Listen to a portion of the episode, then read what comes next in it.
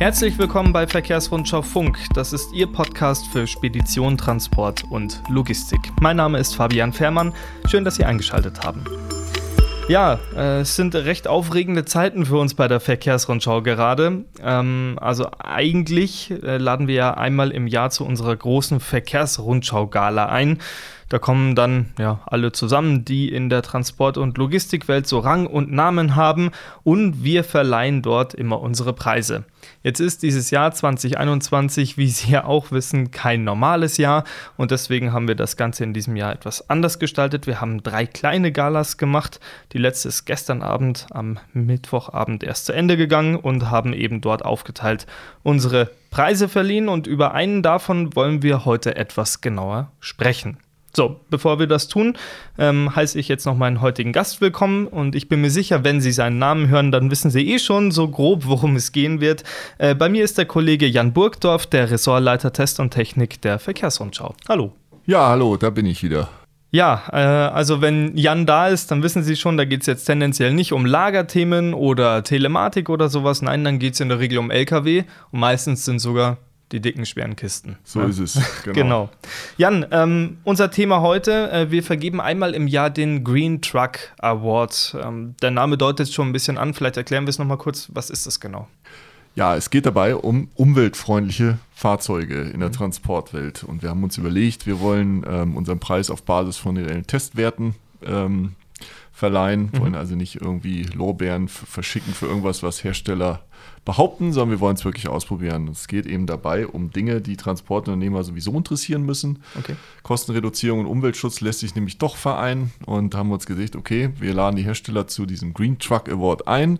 Und da geht es einmal vor allen Dingen natürlich um möglichst niedrigen Kraftstoffverbrauch, dann aber eben auch um die Geschwindigkeit, also dass das Fahrzeug diesen Kraftstoffverbrauch nicht auf Kosten einer Geschwindigkeit fährt, mit dann nur mit 74 fährt, ja. fährt so ungefähr, das ist also auch dabei. Und es geht auch darum, ein möglichst niedriges Leergewicht der 4x2 Sattelzugmaschinen, um die geht es immer, ähm, zu erreichen. Mhm. Jetzt ähm, Umweltfreundlichkeit und Diesel sind zwei Sachen, die sich ja oft äh, oder bei vielen zumindest ein bisschen beißen. Warum machen wir das trotzdem mit Dieselzugmaschinen? Ja, äh, schau dich auf der Autobahn um. Äh, da fährt Diesel rum. Jetzt gehen wir mal, äh, nehmen wir mal die, äh, die Alternative LNG raus, äh, mhm. wo ja nun wirklich nur drei Hersteller mitmachen.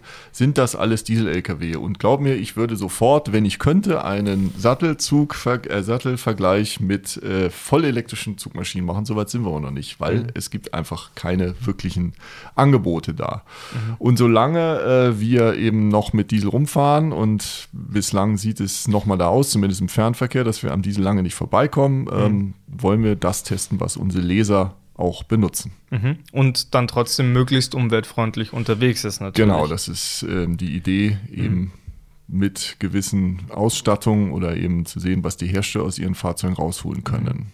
Beim Green Truck Award wird ähm, jedes Jahr eine bestimmte Fahrzeugklasse definiert. Ganz das genau. machst du. Was hatten wir denn in genau. diesem Jahr und warum hast du diese Klasse ausgewählt? Ja, ähm, vielleicht fange ich mit dem zweiten an. Ja. Ähm, wir stellen eben auch die Testaufgabe, die ist unsere eigenen Testauflieger, die wir hier in der Redaktion im Fuhrpark stehen haben. Mhm da haben wir eben auch verschieden beladene Fahrzeuge und wir haben einen Krone-Auflieger, ähm, der eben auf 24 Tonnen ausgeladen ist, sodass wir also mit Zugmaschine auf 32 Tonnen kommen, also weit weg von den 40, die erlaubt wären. Hat aber den Hintergrund, dass eben die meisten Lastwagen, die in Deutschland so über die Autobahn fahren, äh, mhm. einfach nicht mit 40 Tonnen fahren. Der Großteil der Unternehmer fährt deutlich leichter. So, und dann habe ich mir überlegt, ich schreibe jedes Jahr eine PS-Klasse aus und für 32 Tonnen sind um die 400 bis 440 PS wirklich mehr als genug. Und dann habe ich gesagt, wir nehmen mal die Klasse 400 bis 440 PS als 4x2 Sattelzugmaschine. Und was eben auch wichtig ist, das kann man eben auch jetzt nicht außer Acht lassen, es ist eben wichtig, dass der Fahrer auch seinen Lebensraum vorfindet, wenn ich so sagen darf, dass er eben eine Kabine zur Verfügung gestellt hat, die eben nicht auf volle Aerodynamik gezielt ist oder volles Leergewicht, dass da quasi in Anführungsstrichen nur noch ein Klappstuhl drin steht, aber das Ding wiegt dann nur noch fünf Tonnen, das machen wir natürlich auch nicht. Es muss also ein vollwertiger Lastwagen sein mit Hochdachkabine. Mhm. Das sind so die Regularien, die das Fahrzeug mitbringen muss. Mhm. Das sind ein paar Regularien, aber trotzdem in dieser Kategorie gibt es einige Fahrzeuge. Ähm, wer hat sich dann an dem Test beteiligt? Also es ist für alle Hersteller möglich, da ein Fahrzeug zu liefern. Das ist überhaupt keine Frage. Wir haben alle sieben eingeladen, die es bei uns gibt. Es haben drei äh, mitgemacht. Warum die anderen nicht kommen, kann ich nicht sagen. Vielleicht ist es dann doch irgendwie fehlendes Vertrauen ins eigene Produkt. Ich weiß es nicht. Oder schlichtweg Angst, weil die ja. drei, die da vorne dieses Jahr mitmachen, äh, wie die aber da zu einem Test kamen, die haben das schon sehr ernst genommen und wirklich Gas gegeben. Und alle drei wirklich sehr gute, niedrige Ergebnisse eingefahren und es war ein knappes Rennen. Es war einmal, um die Frage noch zu beantworten, der neue MAN TGX als äh, 18430, also 430 PS, Mercedes Actros Stream Space als 420 PS Aus, äh, Ausführung mhm. und der Scania R410, das war dann der nominell schwächste mit 410 PS. Mhm, mh. ähm, und diese LKW wurden dann ganz normal über unsere Testroute geschickt, nehme ich an? Genau, wir haben die Hersteller eingeladen zu einem Vergleichstest, ähm, wo wir dann alles an einer Woche abgetestet haben, sozusagen. Mhm und ähm, wir sind, jedes Auto hat quasi diesen Auflieger aufgesattelt und ist dann die Testrunde an einem Tag gefahren. Wie man es von unseren Tests kennt, wenn man uns aufmerksam verfolgt, ähm, haben wir unser Referenzauto noch dabei, unser Mercedes Actros der dann eben jede Testrunde begleitet und dafür für den Wetterabgleich sorgt, sodass wir die Runden untereinander problemlos vergleichen können. Mhm, mh.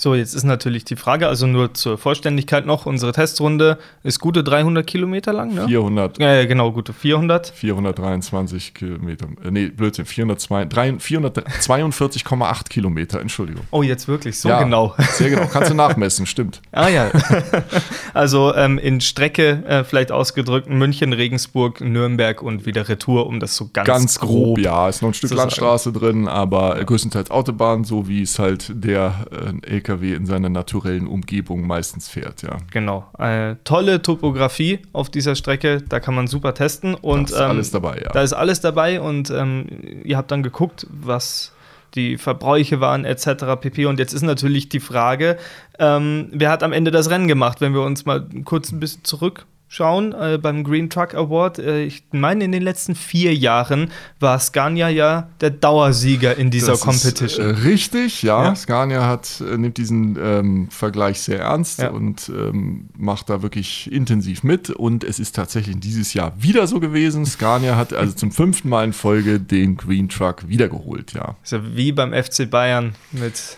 mit Dauer genau. Rekordmeister sozusagen. Muss man sagen. Ja. Sollte aber dann auch anderen Fußballmannschaften und Lkw-Herstellern eigentlich äh, mal eine Motivation sein, da mal ein Keil zwischenzutreiben. Ja. Das mögen jetzt mir die Scania-Verantwortlichen verzeihen, diese mhm. Aussage.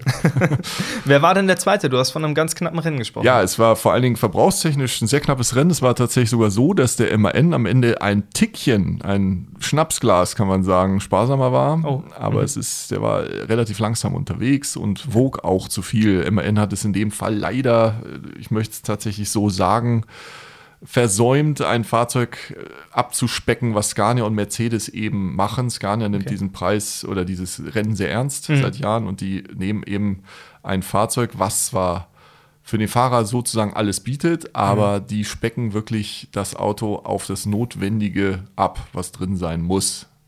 Da geht es sogar so weit, dass das Auto ohne Dachluke kommt, ähm, weil das irgendwie, ich weiß es nicht, 15 Kilo spart und solche Sachen. Das ist also wirklich okay. abgespeckt bis zum geht nicht mehr, hat deswegen ein sehr niedriges Leergewicht. Bei Mercedes sieht es ähnlich aus. Mhm. Bei MAN muss man sagen, ähm, der war sehr, sehr sparsam. Ähm, er war allerdings auch nicht wirklich schnell, was eben am Ende Punkte kostet. Er hat ein, mhm. war etwas langsamer unterwegs.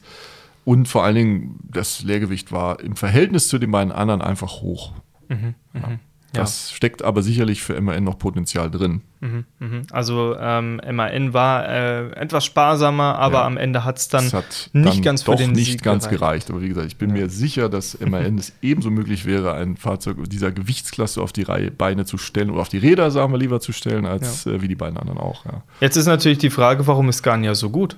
Ja, das musst du jetzt die Scania-Leute auch irgendwie fragen. Einmal scheint es so, wenn man fünfmal in Folge gewinnt, das Produkt scheint zu stimmen. Ähm, die halten das auch äh, kontinuierlich auf dem Stand. Also da kommt eigentlich immer wieder was Neues. Gab es letztens ein neues Getriebe und angekündigt sind, äh, einen neuen Motor wird es bald geben. Also die sind wirklich bleiben auf dem Gas. Auch die, auch was ich so aus der Resonanz aus, äh, von unseren Leser höre aus Fuhrparks, wenn man mal mit denen spricht, die solche Autos im Fuhrpark haben, hört man immer, dass der Scania verbrauchsmäßig ganz weit vorne mitspielt. das scheint also einmal ein Grund zu sein. Anderer Grund, muss man aus der Scania nimmt das einfach sehr, sehr ernst. Die möchten ähm, den Green Truck ähm, gewinnen. Mhm. Und das ist ähnlich wie wie du hattest vorhin Bayern München als ja. äh, gut Champions League da in München hat dies ja nicht funktioniert, aber äh, Doch, Meister die haben ist die Champions League gewonnen oder nicht? Dieses nee? Jahr sind sie ziemlich früh rausgeflogen. Ja, ja. richtig, stimmt genau. genau ja. das Jahr davor. Ich bin auch kein großer Fußballfan, aber nee. das weiß sogar ich. ja, jedenfalls gut. Ähm, Scania ist nicht rausgeflogen, sondern die haben wieder gewonnen und ähm, ja, die nehmen es einfach ernst. Die schicken ein Auto, was sehr gut vorbereitet ist, was alles ist und ähm, ja, der mhm. Tüchtige gewinnt dann wohl am Ende, ja. Mhm. Offenbar, ja. Also da hat die Konkurrenz auf jeden Fall einiges aufzuholen. ja, was heißt ja? Also wir würden uns natürlich freuen, wenn da andere auch mitspielen würden, mhm. das so ernst nehmen würden. Mercedes tut es auch. Wie gesagt, es war ja wirklich auch, es sind keine großen Differenzen jetzt zwischen den dreien gewesen. Es waren mhm. alles drei, die da mitgemacht haben. Sehr, sehr gute Autos, die wirklich Traumverbräuche alle drei ausgefahren haben. Die Unterschiede sind dann sehr gering. Ja. Mhm. Aber ich denke mal, wenn dann andere Hersteller gar nicht erst mitmachen, dann scheuen die vielleicht auch diesen Wettkampf. Ja. Mhm. mhm ja. Dann schauen wir doch noch mal etwas in die Zukunft, weil wir wissen, ähm, Green Truck ist keine Sache, die auf einmal endet. Das, wie du schon gesagt hast, der Diesel wird noch einige Zeit gerade auf der Langstrecke bleiben. Ja. Ähm, und auch das Thema Umweltfreundlichkeit ist ein wichtiges und wird, glaube ich, sogar immer noch wichtiger. Also den Green. Truck Award, den wird es noch weiter geben. Ja. Meine Frage jetzt an dich hast du dir schon eine Kategorie für den nächsten Award ausgesucht? Ja, selbstverständlich. Sagst du es auch? Ja, kann ich gerne, gerne machen. Das ist, ähm, wir gehen da ein bisschen PS-Klasse rauf, weil wir dieses Mal mit 40 Tonnen fahren. Okay. Und das geht also 500 plus.